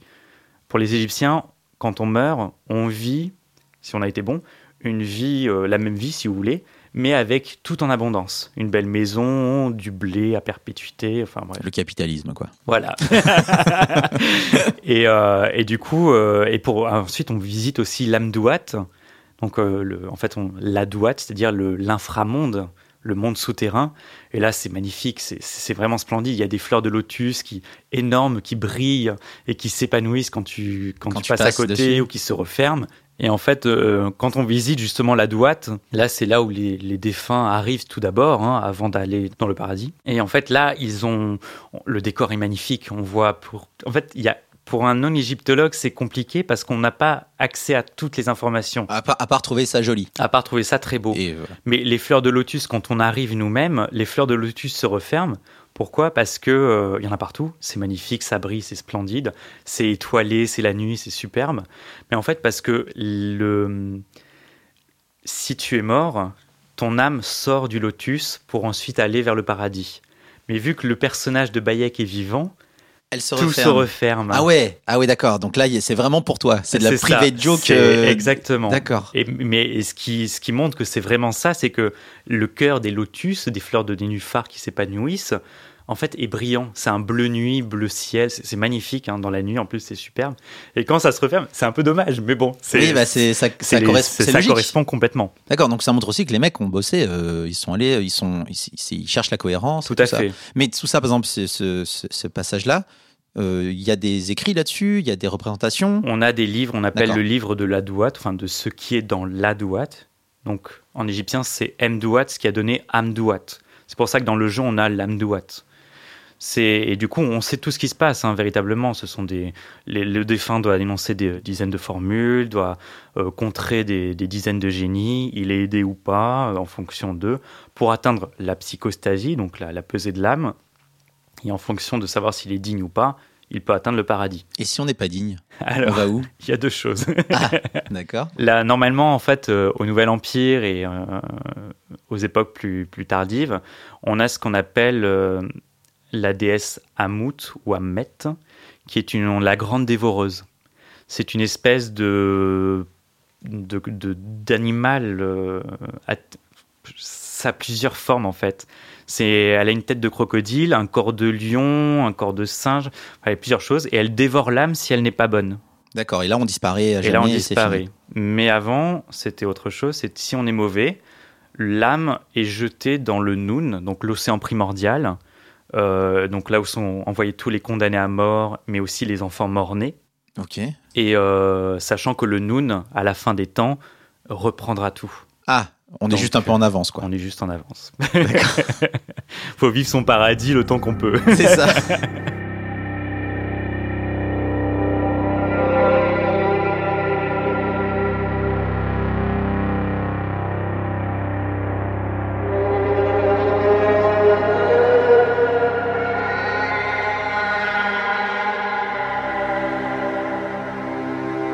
Cette représentation que donne le jeu de, tout l'aspect euh, magique, euh, dieu, tout ça, c'est très jeu vidéo au final. C'est des couleurs, c'est des pouvoirs, c'est des trucs, des machins. Euh, mais la magie égyptienne, là tu parlais d'un magicien tout à l'heure, c'est, quoi? Est-ce que c'est comme nos sorcières à nous de l'époque, où juste ça mélangeait des plantes et puis ça guérissait des trucs? Ou qu'est-ce que. La magie égyptienne a inspiré la vision de la sorcellerie de la magie que l'on connaît un peu partout. Par exemple, on a des, des récits démotiques, donc de l'époque tardive égyptienne, de l'époque justement ptolémaïque, qui racontent euh, un combat entre deux magiciens dans la cour du roi. Et euh, ces magiciens, en fait, ne, prononcent pas de formule, mais ils écrivent la formule, parce que l'écrit est magique en Égypte. Le hiéroglyphe euh, en, en égyptien, c'est Medun Etcher, la parole des dieux, la parole divine. Et donc, et en fait, le fait d'écrire crée l'acte. Donc, euh, il y a en fait le- les magiciens se combattent avec du feu, la terre qui transporte sur l'un et sur l'autre, l'autre se protège. C'est Harry Potter, c'est vraiment génial. hein. Oui, mais, mais en vrai, quand on est devant, c'est juste des mecs qui écrivent sur leur. En fait, c'est juste des mecs qui Ah écrivent là là, sur la- du papyrus, la, sur la chose. battle la plus vénère de l'histoire. c'est que les mecs sont face à face. Ah oui, non, finesse, t'imagines, c'est le western, c'est ça? Au lieu de dégainer, les mecs ils écrivent des mots. Et du coup, comment Mais tu- on n'a qu'un seul roman qui parle de ça. Mais sinon, après, aux époques plus anciennes, on a un magicien qui est assez connu et qui, euh, pour une, dans la cour de l'ancien, dans une cour euh, royale de l'ancien empire, avait la capacité de, lorsqu'on coupait des têtes d'animal et tout ça, il les reposait et l'animal revivait. Et, euh, Alors et ça, alors, c'est- le roi, ça l'amusait. Mais ça, c'est pas, c'est pas vrai, ça. non, non, mais Ah oui, d'accord, ok, parce que t'es- c'est juste, on appelle ça des contes, mais euh, des contes et mythes. Mais c'est comme ça que les Égyptiens imaginaient la magie d'une certaine manière. Donc c'est intéressant. Mais après, dans la réalité Dans la réalité, voilà, euh, de la, la magie égyptienne, il n'y a pas de pouvoir, il n'y a pas de magie, il y a quoi Oui. que ce soit. Mais c'est juste- des guérisseurs, c'est En des. fait, il y a, il y a de l'envoûtement, il y a, il y a des formules, euh, il y a des statuettes en cire que l'on fait, que l'on perce d'aiguilles, qui existent. Ou alors, on, on écrit. Le pire pour un Égyptien, c'est de perdre le nom. Parce que le nom est un élément clé pour l'au-delà. Si on n'a plus son nom, on n'est rien. On, fin- on se fait manger par la personne qui En fait, on n'existe pas. C'est même pire que ça. Ah oui, d'accord. qu'on n'existe pas. Et quand les, les pharaons, la, la reine Hatshepsut euh, a été détrônée, euh, beaucoup de les- son, son, son successeur a martelé son nom sur tous les temples d'Égypte pour la maudire en fait. On appelle ça en- une damnatio memoriae. Et euh, c'est une condamnation mémorielle en fait pour l'éternité, pour l'au-delà. C'est horrible. Ouais. Pour dans la vision d'un Égyptien, c'est vraiment la pire des choses. Et ce qui se passe en magie pour le lambda, le citoyen lambda, l'Égyptien lambda, lui, quand il fait ses envoûtements, il transforme les noms à l'encre. On écrit à l'encre rouge, qui est l'encre euh, du mal, enfin la, la couleur du mal, des choses négatives. Et, euh, on dit, on change le nom. Par exemple, euh, un personnage qui s'appelle Min Hotep, qui veut dire mine est en paix, on va le transformer en mine est en colère.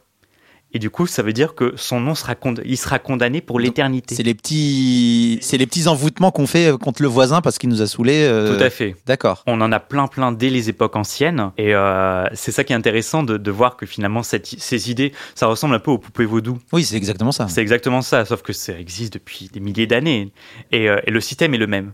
On condamne, mais sauf que pour l'Égypte, et comme dans d'autres civilisations, l'écrit étant ce qu'on on dit performatif, c'est-à-dire qu'il est efficace, l'écrit en fait est plus fort que la parole. Donc on va pas se bastonner direct avec le voisin. Voilà, juste on écrit son nom et on, et on lui fait une crasse quoi. Tout à fait. Puis, D'accord. ce qui- comme l'écrit est une euh, et appartient à l'élite, enfin la lecture des hiéroglyphes appartient à l'élite, tout du moins ce qu'on peut croire. hein, euh, du coup, ça permet aussi de, de montrer que euh, on est une caste à part. Mm. Et le magicien, enfin le, le- en fait, tout le monde peut être magicien d'une certaine manière. Oui, dès que tu, dès que tu sais dès écrire, sais tu peux écrire, être magicien. peux, voilà. D'accord. Et du Mais ça, on le saura jamais véritablement. Ouais, bien C'est- Les fouilles, pour l'instant, sont encore un peu, un basiques sur le sujet, mais, mais pour les époques tardives, donc les époques gréco-romaines, là, on a beaucoup d'informations et c'est souvent très amusant. Moi, ce que je trouvais euh, très cool dans le jeu, c'est la façon qu'il a de, de nous plonger en tant que joueur dans la grande histoire avec un grand H. Euh, par exemple, bah, euh, comme tu disais tout à l'heure, l'incendie de, de- du port d'Alexandrie. À un moment, on est amené à tuer un personnage très connu que tout le monde connaît et que je ne vais pas nommer pour pas spoiler. Mais moi, ça, c'est ma vision à moi. Enfin, je, je, je, je connais pas grand chose. Mhm. Donc voilà, ça, c'est vraiment les éléments que tout le monde connaît. Mais toi, euh, avec ton œil acéré, ton œil aiguisé, est-ce qu'il y a d'autres éléments comme ça dans le jeu qui, qui, qui rapportent, qui, en fait, qui nous plongent dans la grande histoire? Alors en fait, oui, moi, il y a deux événements qui m'ont vraiment marqué. Ce ce qui est génial dans, dans ce jeu, c'est qu'on est vraiment, on n'est pas spectateur, on est acteur, comme tu dis, de l'histoire. C'est-à-dire qu'on vit vraiment ce qui s'est passé.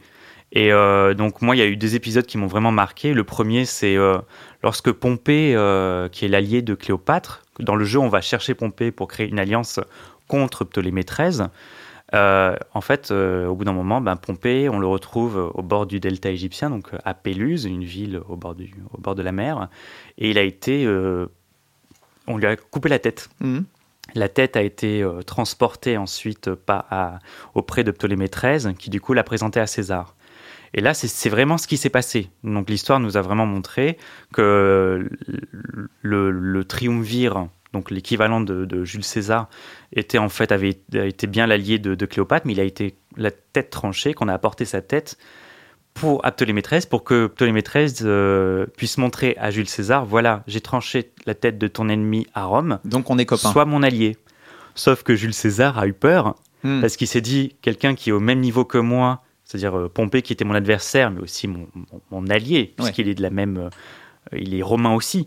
Si, un Égyptien fait ça à un Romain, Il peut me le faire. Il peut me le faire aussi. Oui, bien sûr. et du coup, euh, Cléopâtre a utilisé, et on le sait par les textes, donc dans la vraie histoire, on sait qu'elle a utilisé du coup euh, cet argument pour dire bah écoute, sois mon allié à moi, puisque euh, lui, ils peuvent te faire ça. D'accord. Donc ça, c'était vraiment quelque chose de vraiment génial de voir et d'être acteur de cette scène historique et réelle. Et puis la deuxième chose qui est intéressante, c'est que là, euh, Ptolémée XIII donc disparaît à certains moments du jeu et dans l'histoire aussi. Sauf que dans l'histoire, on ne sait pas comment il est mort. Ah, Mais vraiment, on n'a jamais eu la... On ne sait pas. On imagine très bien que Cléopâtre a dû s'en débarrasser, mais on ne sait pas comment il est mort. Dans le jeu, c'est nous qui le tuons. Ah, d'accord. Donc, euh, en fait, on devient acteur d'une lacune historique Pas d'un trou historique. d'un trou historique. Ouais, ça. exactement. Donc c'est vraiment génial de pouvoir euh, de, de comprendre, d'apporter peut-être une hypothèse aussi, même pour la recherche, je trouve ça génial. Alors la recherche, c'est Jean-Guillaume qui a tué euh, Ptolémée II. Voilà, donc c'est bon, c'est réglé, hein c'est facile. Voilà, mais après c'est ça qui est cool hein, dans, avec ce jeu et toute la série d'ailleurs, hein, qui, qui, qui a tendance à vraiment nous plonger dans la grande histoire. Après, voilà, c'est un jeu. Fictionnel. C'est euh, fictionnel. faut pas dire ah là là, ça y est, je connais tout euh, parce que j'ai joué à Assassin's Creed, hein, loin de là. Mais effectivement, ce qui, est cool, c'est d'avoir les armes comme toi et on essaie de vous les, de les donner ici, euh, les armes culturelles pour dire, pour faire le rapprochement et, comprendre un peu mieux les choses. parce qu'il y a un nombre de, enfin moi je trouve qu'il y a un nombre d'éléments que seul toi peux comprendre dans ce jeu qui est indécent. C'est-à-dire que les mecs quand même, ils bossent pour que pour 5 types. énorme. Et, alors que 95% des gens, comme, enfin, moi, en gros, on, passe devant, on fait oui, bon, ok, super. Et, et ça, c'est quand même assez fou.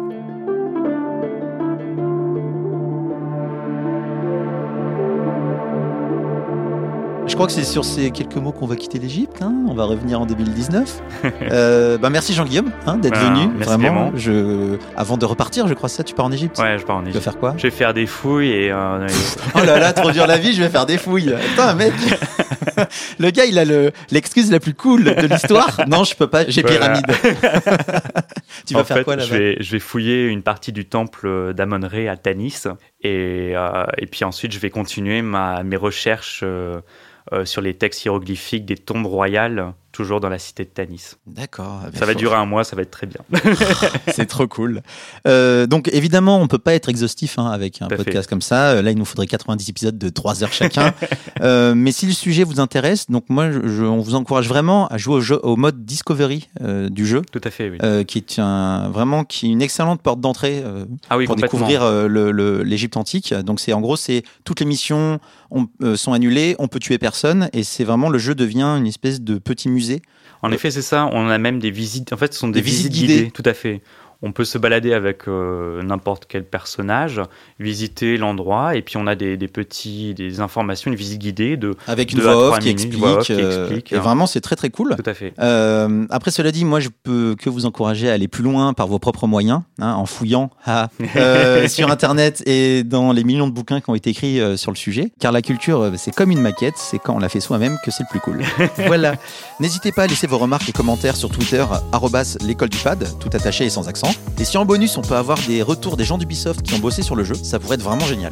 Si vous avez aimé cet épisode, partagez-le en masse, mettez-nous plein d'étoiles et de bonnes notes sur iTunes, ça nous fera de la visibilité. Pour ma part, je vous fais des bisous, je vous serre les mains, et on se retrouve très vite pour un nouvel épisode de l'école du pad. Ciao